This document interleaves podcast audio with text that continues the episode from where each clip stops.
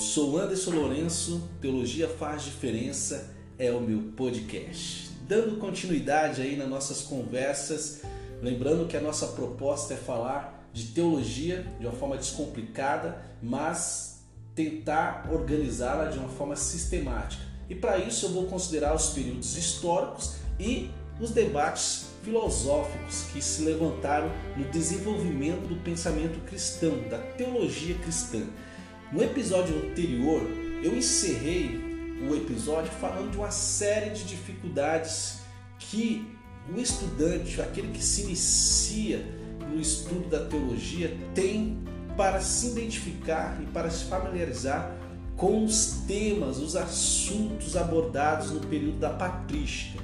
E eu encerrei, citei aí quatro exemplos, né, quatro razões, quatro motivos para essas dificuldades, mas eu encerrei, eu quero citar aqui, repetir novamente o quarto motivo para que a gente possa entrar na proposta de hoje desse podcast. Eu encerrei dizendo que o período da patrística assistiu o surgimento de, uma, de um grande cisma por razões tanto políticas, ou seja, discussões políticas mesmo, quanto linguísticas, entre as igrejas do Oriente, de língua grega, e a do Ocidente, de língua latina. Muitos estudiosos notam uma marcante diferença de identidade teológica entre os teólogos orientais e os ocidentais. Isso é de suma importância. Essa diferença é marcante na identidade teológica entre os teólogos orientais e os ocidentais. Os primeiros aí, os orientais, normalmente apresentam inclinações filosóficas e são dados à especulação teológica há uma teologia mais especulativa, ao passo que os últimos são normalmente contrários à interferência da filosofia na teologia, pois consideram esta como uma investigação das doutrinas postas, determinadas nas Escrituras. Esse aspecto fica evidente na célebre pergunta retórica do teólogo ocidental Tertuliano, que viveu no período de 160 a 225 ele diz: qual a relação entre Atenas e Jerusalém? Ou entre a academia e a igreja? Percebe aí o racha e a rejeição, a resistência, melhor dizendo, de Tertuliano, teólogo do Ocidente, contra as especulações e o uso da filosofia no fazer da teologia cristã. Então hoje eu vou citar alguns teólogos fundamentais, lembrando que a proposta não é falar sobre a história da igreja, que isso é outra disciplina e outra conversa, e nem tampouco falar simplesmente do período da patrística. Não. Eu vou citar dentro da nossa proposta alguns teólogos fundamentais baseados aí, lógico, na teologia sistemática de Alistair que ele vai abordar esses mesmos teólogos. Ele diz o seguinte, né? E a nossa proposta é o seguinte: ao longo dessa nossa conversa, eu vou citar aí referências a um número significativo de teólogos do período da patrística. Contudo, apresentamos aí, eu vou apresentar a seguir seis escritores cuja importância singular merece ser destacada com a menção especial. E talvez hoje eu vou falar apenas de cinco, deixando Agostinho de Hipona por último e falar num podcast separado somente dele. Eu vou iniciar falando sobre Justino Marte. E lembrando que eu não vou tratar uma biografia aqui desses teólogos que eu vou citar. Eu vou apenas citar de forma resumida dentro do nosso propósito aqui da proposta do podcast.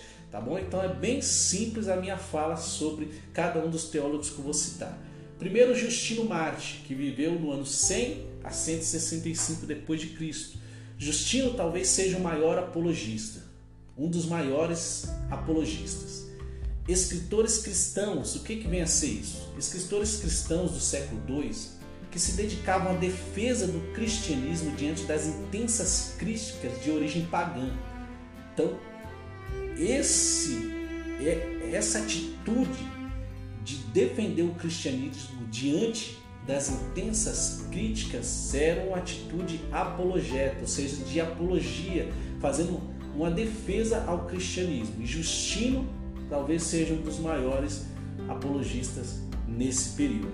Justino, em sua obra Primeira Apologia, defendeu que podem ser encontrados sinais da verdade cristã em grandes escritores pagãos. Olha só e observe o que ele diz.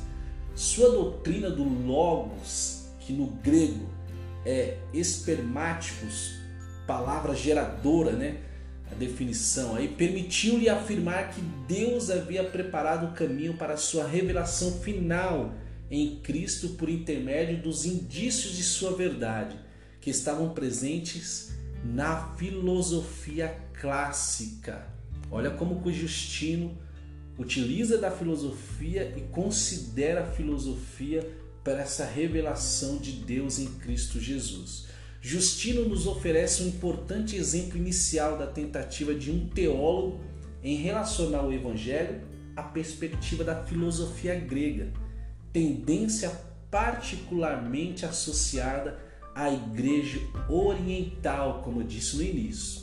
Então esse foi Justino Marte e o seu destaque considerando aí ele é, ressaltando essa importância da filosofia clássica no fazer e no é, desenvolver a teologia cristã. Irineu de Lyon viveu no ano 130 a 200 depois de Cristo. Acredita-se que Irineu tenha nascido em Esmirna, na atual Turquia, embora posteriormente tenha se estabelecido em Roma. Perceba, tornou-se por volta de 178 aí, bispo de Lyon, posição que ocupou até, até a sua morte, duas décadas depois. Irineu é especialmente notável por sua defesa veemente da ortodoxia cristã, a doutrina correta. Ortodoxia quer dizer isso. Em face da objeção apresentada pelo gnosticismo, e mais para frente nós vamos falar de forma mais apropriada sobre essa palavrinha complicada, gnosticismo. Esse, essa busca de um conhecimento oculto aí, misterioso. Sua obra mais importante, que é Contra as Heresias, representa uma defesa importante da compreensão cristã a respeito da salvação e especialmente do papel da tradição em se manter fiel ao testemunho apostólico diante de interpretações não cristãs. Percebe que Irineu de Lyon, pelo fato de se estabelecer em Roma, então desenvolver a sua teologia de forma é, no ambiente latino aí, ele no, no ambiente ocidental, melhor dizendo, ele tem uma tendência de considerar e lutar e batalhar pela tradição e se manter fiel ao testemunho dos apóstolos, ou seja, ao testemunho revelado nas Escrituras, diante de uma interpretação não cristã, ou usando de ferramentas que não estão nas próprias Escrituras. Eu vou falar agora de Orígenes. Orígenes talvez a mente mais brilhante, né? É extraordinário a biografia de Orígenes, mas ele viveu no ano 185 a 254. Orígenes, um dos maiores e mais importantes defensores do cristianismo do século III, forneceu uma base importante para o desenvolvimento do pensamento cristão oriental, Oriente, de fala grega suas contribuições mais relevantes para o desenvolvimento da teologia cristã podem ser vistas em duas áreas principais. Orígenes, no campo da interpretação bíblica, desenvolveu a noção de interpretação alegórica. Foi Orígenes que lançou as bases e a interpretação bíblica baseada na alegoria, argumentando que se deveria fazer uma distinção entre o sentido superficial das Escrituras e o seu sentido espiritual mais profundo. No campo da cristologia também ele tem as suas considerações e deve ser considerado um teólogo muito importante. Orígenes consolidou a tradição que consolidou a, tradi a, a tradição de se distinguir entre a divindade plena do Pai, uma divindade limitada, do Filho, ou seja, ele, ele consolidou essa tradição de distinguir entre a divindade plena do Pai e uma divindade limitada do Filho. Alguns estudiosos veem o arianismo como e nós vamos falar sobre esse Arion aí mais para frente como consequências natural dessa abordagem, ou seja, dessa distinção da divindade de Cristo e do Pai que ele faz.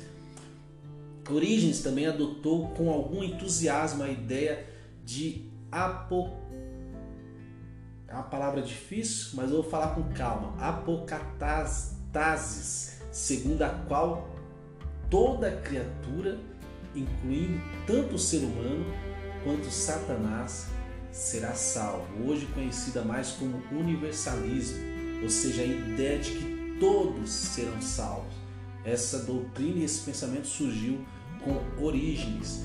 E eu quero encerrar aí, para não ficar muito longo nossa conversa, nosso podcast, com Tertuliano, que Tertuliano ele viveu no ano 160 a 225.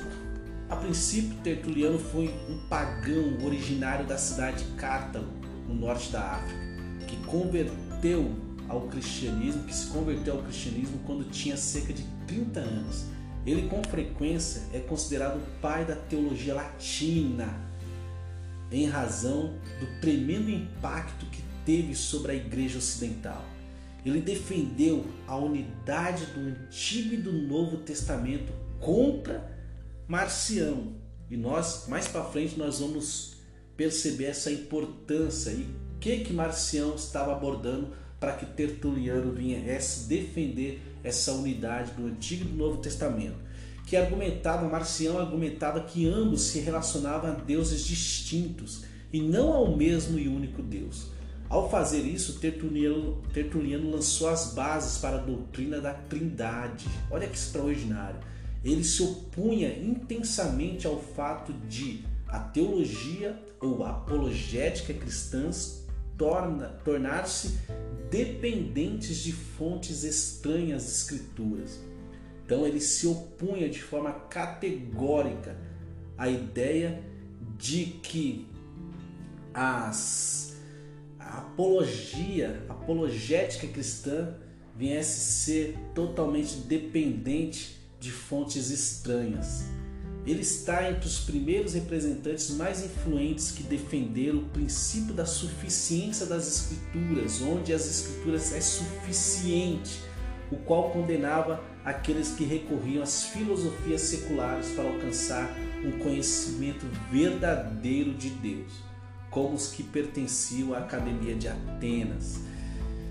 Por isso, eu quero chamar a sua atenção te convidar a ouvir os nossos próximos podcasts para que você entenda que teologia faz diferença.